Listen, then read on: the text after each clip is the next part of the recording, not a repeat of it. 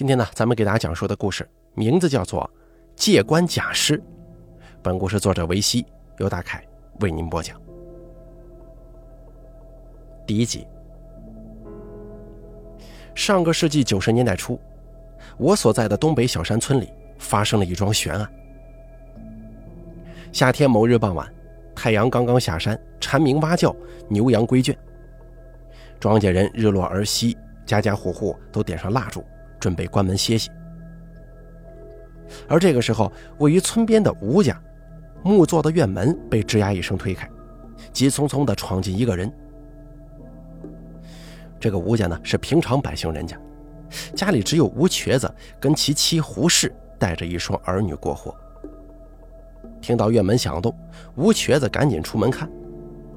透过如纱天色，他看到来的不是别人，正是七弟。胡二小，只见胡二小来的慌忙啊，匆匆停了自行车，就冲他姐夫吴瘸子就说：“姐夫，家里出事了，你快回去看看吧。”胡二小家距离姐夫家有五里之远，平日里胡二小是守家守业之人，很少到姐夫家串门。此时赶傍晚来了，又说家里出了事儿，想必此言不虚啊。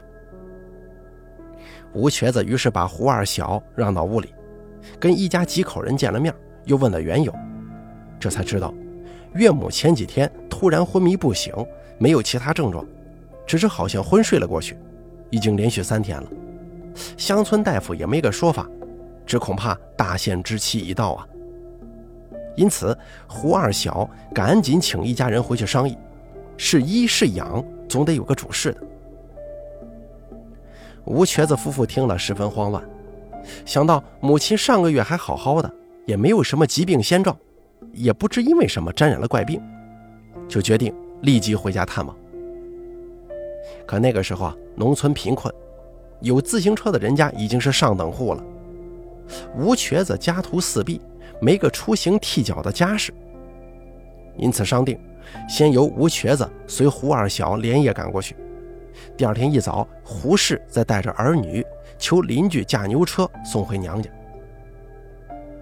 定了之后，吴瘸子就简单收拾了，安抚了一下妻子儿女，随七弟伴着月色就往岳父岳母家赶。一夜无话，第二天，胡氏一早起床洗漱完毕，求了隔壁邻居家的牛车，带着儿女火速赶回娘家。然而进了娘家院子，并没有见到十分异样。再推门进屋，只见母亲盘腿坐在炕上，神情安详，也没有半点生病的意思。见女儿带着孩子回来了，十分欢喜，赶忙从土炕上下地招待女儿跟这一对心爱的外孙。胡氏十分诧异啊，赶忙询问母亲身体情况。母亲就说：“我好着呢，你为什么这么问呢？”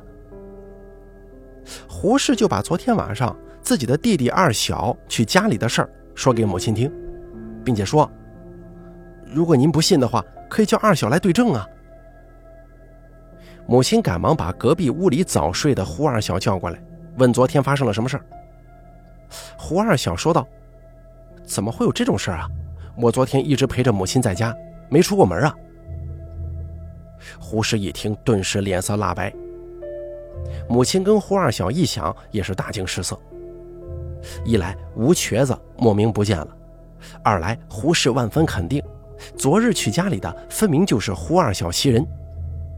即便是有打家劫舍的人易容了，也不会有如此之接近的身形容貌吧？想想毫无头绪，一家人赶紧报案。不出一日，此事就轰动县乡，被定为悬案。那段时间，相邻村屯的百姓被这个事儿吓得是魂飞魄散。各种拐卖说、谋杀说、绑架说、鬼神说，什么版本的传说在老百姓的口中一嚼，这就变味了。同时发生的是，公安局的人反复来现场勘查，但都没什么进展。又请了市里的刑侦队，几番传讯胡二小等等所有有关的人员，但是也没查出个头绪来。吴瘸子跟自称胡二小的人就这样人间蒸发了。乡下之人，乡野之地，这怪事本来就丛生，如今连这等悬事发生了，难免会有各种演绎和解读。一时半会儿还好，时间长了，那更是悬上加悬。胡氏及其家人也因此请了不少先生，或是看坟看风水的，或者说是摇卦算他的去向的，但大概啊骗人骗财的比较多。一时间悬案造成了人心惶惶啊！父母怕我被陌生人领走，即便白天上学，父亲也执意要送我到学校，下学再接回来。纵然如此，此事的阴暗一直如影随形。倘若真有什么鬼怪，或者杀人，或者放火，或者说十分凶狠也罢了，而偏偏呢，就是这看不见的无名的怨气，压得人喘不过气儿来。有时候大白天走路，都得时不时的回头张望一下，怕有人尾随，也怕整个人被忽的射走。足足折腾了一年，仍旧看不到半点希望。胡适也逐渐想得宽了，就往好处想啊，料定吴瘸子现在在世间某处活着呢。往不好处想，就当他死了吧，因此也就渐渐放弃，不再找了，叫人在自家田地里挖了个坟，葬了吴瘸子的几件衣服、一些日常用品，算是衣冠冢。然后胡适带着一双儿女，踏踏实实过日子。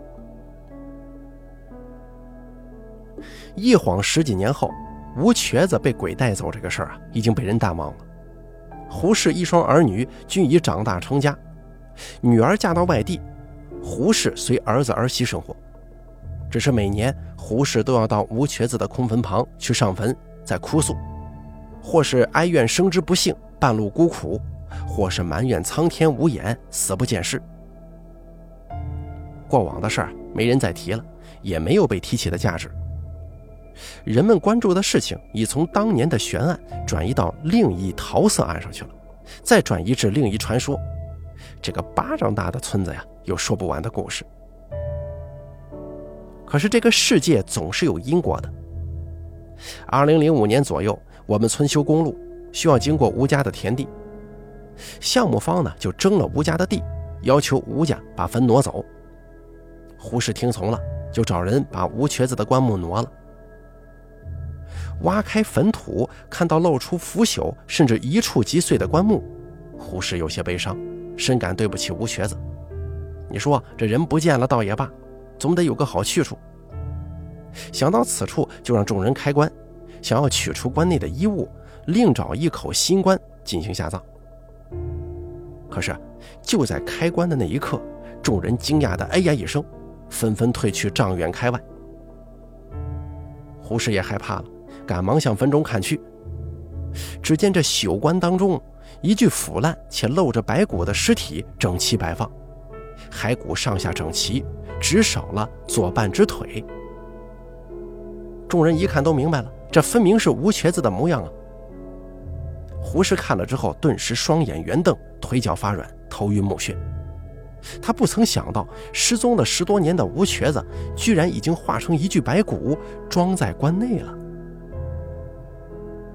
当天，案子再次惊动了公安部门，该案重新启动。由于谋杀的可能性比较大，案子被列为重要侦破对象，专家小组进驻，全力以赴侦破此案。几个月过去了，专家组走访了附近的大量嫌疑人员，动用了一切科技手段，对当年的案情进行了反复演练。吴瘸子被谋杀一案，仍旧没有任何线索。而更令人狐疑的是，吴瘸子死亡时间是七八年前，也就是说，是在他离奇失踪的四五年后。此事何人所为？因何而为呢？吴瘸子失踪之后去了哪里？死后如何进入关内的？这一连串的问题，成了压在办案专家头上一直破不开的谜团。当时我的看法是，胡适与其弟弟胡二小合谋。里应外合陷害吴瘸子，把吴瘸子骗走之后杀了埋了。若干年之后，又把尸体偷埋到吴瘸子的衣冠冢内。当然了，这也并不是我的看法，而是坊间一直以来的流言主流。虽然没见胡适跟吴瘸子有仇恨，那胡适也不像是水性杨花的女人。然而，鬼神之事毕竟是虚妄的，人们大概还是相信胡适跟这个案子肯定脱不了干系，只是苦于证据不够确凿罢了。当时啊，一些偏远地方的农村还处于蒙昧的状态，即便是公安部门对这类悬案也是有许多迷信思想的。在专家组的提议之下，公安局决定找民间的艺人为吴瘸子招魂。不过，这个招魂的过程啊，我无缘得见。招魂当日，细雨蒙蒙，天暗的诡异，屯子里大多数人都去围观了，但是吴瘸子坟周围被警戒，还搭起了帐篷，闲杂人等一律不准靠近。那个艺人就在帐篷内做法事。招魂这种方法，我一直以为是我们那儿的公安首创，现在才得知，很多警方在侦破此类案件的时候都会用这种方法。可是招魂的结果更让所有人骇然，那尸体不是吴瘸子的，尸体不是吴瘸子，得出这个结论，并不是招来了尸骸的魂魄，恰恰相反是没招来。原来负责招魂的这个艺人是本屯的一个疯疯癫癫的人，名曰王大仙儿，有些拿鬼捉妖的本领。当天，他跟公安部门商量，招魂这个事儿不宜对外人宣扬，所以围着吴瘸子的坟搭起了帐篷围墙，遣走观望的乡下人，独留下公安三位专家与胡氏一人在现场等候。准备妥当之后，王大仙在帐篷内竖起招魂幡，上面写“一炷新香通法界，九泉使者引魂来”，再布下罗盘、木剑等等法器。写了招引亡者五府如君正魂的表文，焚了之后念起咒语，等待吴瘸子之魂以灵幡而来，交代生前的事儿。而公安专家呢，本就对招魂这个事儿抱着是一死马的心态，是万般无奈之法，因此也没有十分期望能够把他招来。何况胡氏在吴瘸子失踪的时候有病乱投医，曾尝试过各种方法。此类招魂聚魂之法也用过，并没结果。况且此番见到吴瘸子尸骸，胡适内心极度复杂。吴瘸子到底是难逃一死，虽之前曾有预料，但是不愿意接受这个事实。但是咱们换个角度来看，他看见吴瘸子已经死去，好歹见到了尸身，所以大悲之处有怨已了，了了之时却又极度不甘。胡适的愿望就是想把这魂招来，问个明白，是什么人害了丈夫，终归得有个交代吧。王大仙咒语念完之后，竟然不见有魂魄而来，几番尝试还不来。王大仙就说：“人若正常死亡，魂魄会自然投胎转世。吴瘸子想必是横死无疑，或是自杀，或是他杀，灵魂必然会找替身方可转世。”而此时招魂不来，多半是魂魄找替身投胎去了。所以建议，既然已经找到尸骸，灵魂也已经投胎，则不宜挪动棺椁。这招魂也没啥结果呀，公安部门只得放弃旁门左道，于是从头查起，挨家挨户排查，张榜公布重金悬赏案件线索。时值二零零五年，我正在外地读书。但对此事很关注，毕竟是村里头发生的离奇案件嘛。跟我同宿舍的一个同学是一个懂得玄学的人。有一天啊，这个同学听了我讲了此案，特别是招魂的细节。沉思良久之后，他说：“招魂不来，还有一种说法。他认为魂魄没有招来是王大仙学艺不精，只认为魂魄投胎去了。但还有一种可能，那就是。”尸骸不是吴瘸子。实际上，我们能想到，公安部门也想到了这一层，因为公安部门已经决定要做 DNA 比对了。经过一番调查之后，案件没有任何进展，疑点呢却越来越多了。只是当时苦于做 DNA 验证程序繁琐，颇费时日，加上关中尸骸与吴瘸子也别无二致，所以没有首选 DNA 这个鉴定。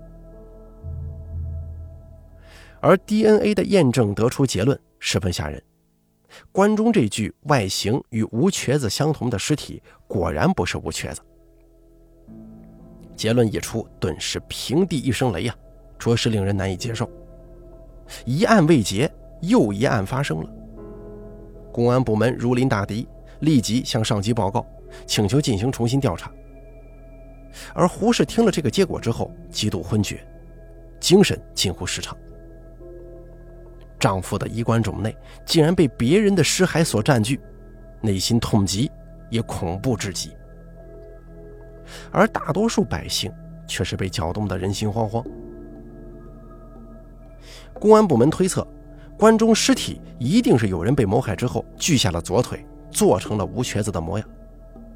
据此，作案人员一定知道吴瘸子失踪的事儿，知道衣冠冢的事儿，并对吴瘸子其人其貌有所了解，故而害了别人，毁了尸体，塞到吴瘸子的衣冠冢内。根据这个推论，公安部门重新立案，三年后，案子告破了。其实这个事儿啊并不复杂，得从八年前说起。那个时候，村子里来了一位走街串巷的南方人，号称郎中，以给人摆卦算命为生。这个郎中啊确实有些本事，在村子附近活动了半年，居然小有名气了，老百姓都纷纷求他算卦呀、问事儿什么的。可不想，此郎中的行为让本地的一位同行心生厌恨。抢人饭碗如同杀人父母，郎中断了同行的财路，于是引得杀心起。想着郎中孤身北上谋生，即便杀掉也是人不知鬼不觉。于是呢，这位本地的同行就把郎中引诱到家中，趁其不备将其缢死。利用郎中的身材外形与几年前失踪的吴瘸子相像的特点，就把郎中的腿给锯了，做成吴瘸子的模样。趁着雨夜，挖开吴瘸子的衣冠冢，把郎中的尸体塞了进去，摆整齐了。按照他的预计，尸体很快就会腐败，难辨其模样，到时候就假亦真了。这偏远地区啊，人口失踪并不是稀奇事儿。记得九八年松花江洪水，我跟着父亲出民工护江堤，经常见上游冲来死岛。洪水退去之后，江底沙滩中也偶有白骨掩于风沙。记得当年亲眼见到一男一女被铁丝捆绑从上游飘来，再蓦然飘走。乡亲们一拨人见了，也只是议论纷纷，任由尸体飘走。可是这个情节在我心中却堵了很多年，至今无法释怀。我那个时候只知道有人惨死，必将会有说法。如今才懂得，这惶惶人世，多少人来，多少人去，哪有那么多道理和真相？又有几人能来得明白，去得明白呢？想到这儿，一定有人想到了，这个杀人的同行不是别人，正是王大仙儿。这王大仙是本地神汉，虽然年龄不大，疯疯癫癫，但在十里八村啊，算是拿得出手的阴阳先生，但是却被一个外来人抢了风头。他就是因此恨了那个郎中，而杀了他。可是人算不如天算，王大仙把郎中的尸体放到关中的时候，洒落了自己的几根头发。王大仙对杀人供认不讳，无名尸案大白天下，天网恢恢，善恶终有报，老百姓拍手称赞，无不痛恨王大仙都说此人平常就不是什么正经人，果然下得去黑手啊。况且乡亲们素知，那郎中虽然是外乡人，但平时呢为人仗义和善，竟落得如此下场，免不了令人唏嘘呀。就在所有惶惶人心都稳定下来的时候，唯独有一人心中更加痛苦，那就是吴瘸子的妻子胡氏。一来这个案子破了，但其男人吴瘸子的失踪仍旧没有说法。二来，他感觉王大仙虽然认了罪，但还是有隐情。胡适想到，八年前，也就是吴瘸子失踪四五年后，也就是外来郎中在屯中如日中天之时，他也找到了这个郎中。那天啊，他约了郎中，把吴瘸子如何被胡二小约走，如何找其他神汉掐算，如何给吴瘸子置办衣冠冢等等等等，前前后后说了一遍，又把吴瘸子的生辰八字给了，恳请郎中指条明路，测算吴瘸子的生死。郎中认真演算，不多时竟然推测出吴瘸子已死。可是呢？他的失踪并非人力所为，肯定是有人施以邪术。于是就对胡适说：“等我回去准备一下，两日后摆堂请神，问个明白，一定想办法帮你找到丈夫的尸骸。”胡适一听大为感激呀，于是拿出一些钱财给了郎中，算作定金，只求郎中能够按时前来做法事，是死是活要个结果就行。如果能找到人，砸锅卖铁也得给他点钱。那郎中呢也没推辞，拿了钱财回去筹备，结果一去不复返。胡适失望至极，心里恨呐，都说郎中本分，不料也是个唯利是图的小人，见钱眼开的骗子。郎中跑了，吴瘸子失踪案再次在胡适心中沉了下去。而此时无名尸案破了。得知关中尸骸是郎中，胡适才知道那是自己误会了人家这个郎中啊。可是啊，胡适转念一想，王大仙害郎中，不偏不邪，就在他已演算出吴瘸子的事儿之后被害了。难道说王大仙知道吴瘸子失踪内部，想阻止郎中请神破案吗？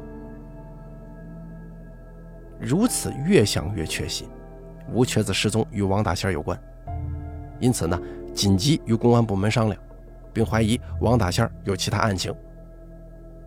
但是公安部门呢，并不理会胡适的说法。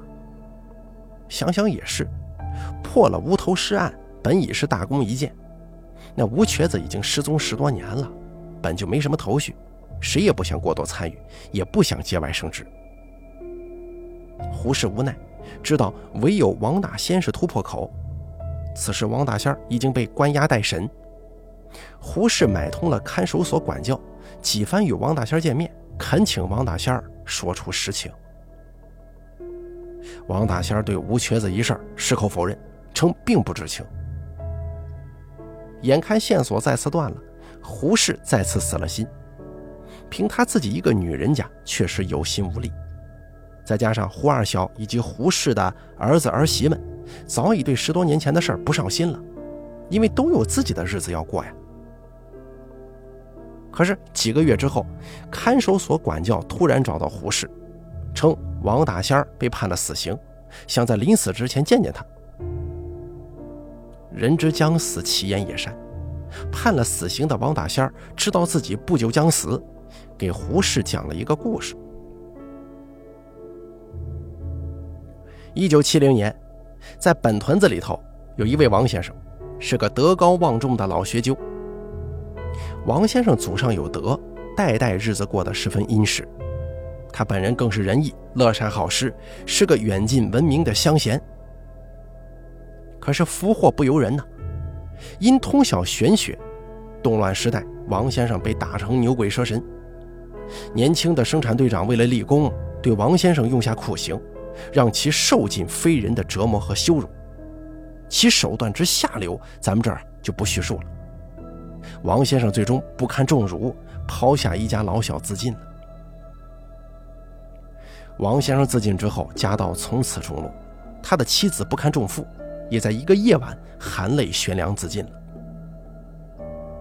王先生父母因老来丧子，不久也是双双亡故，这一家只留下了一个不足七八岁的儿子，其凄惨难以名状。这个留下来的儿子就是王大仙儿。一家长辈都死于非命，王大仙从此无依无靠，就十里八村讨饭，好歹也算是吃百家饭长大了。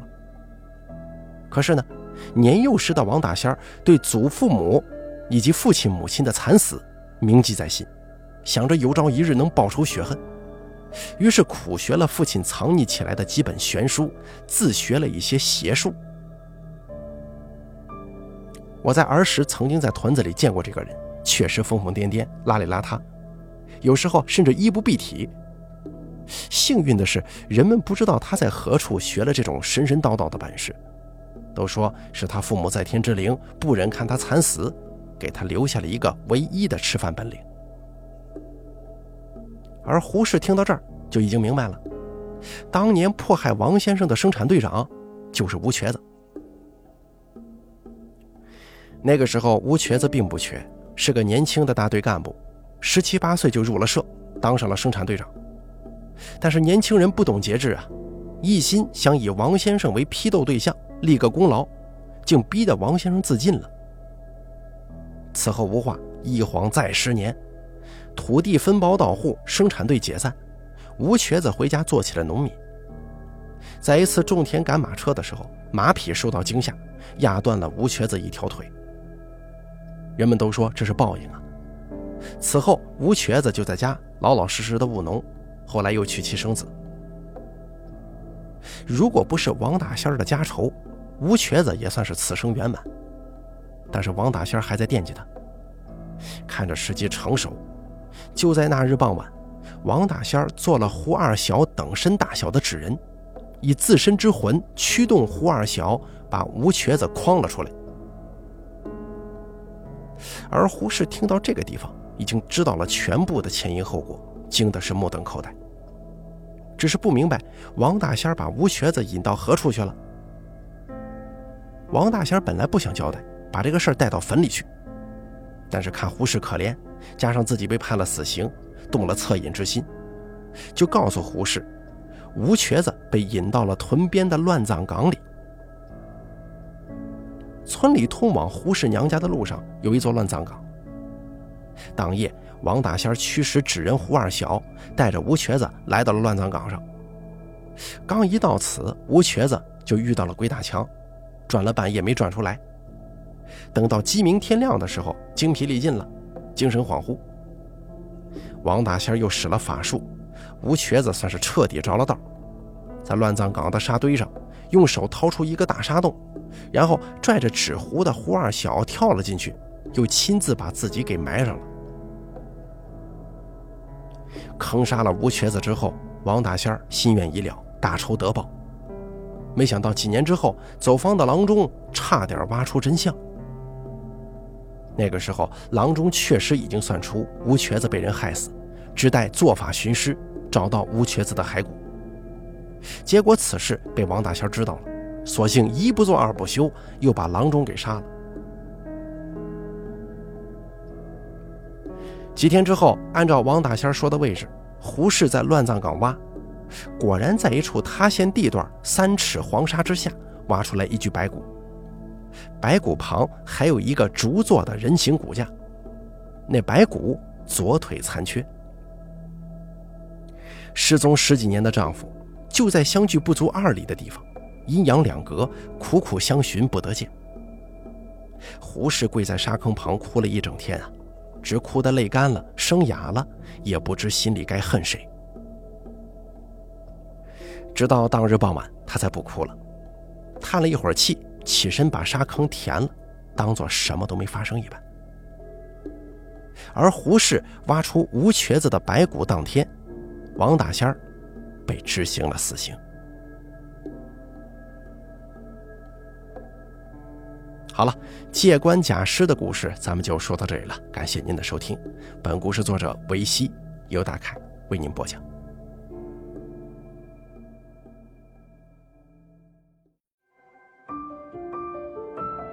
本期故事演播完毕，想要了解大凯更多的精彩内容，敬请关注微信公众账号“大凯说”。感谢您的收听。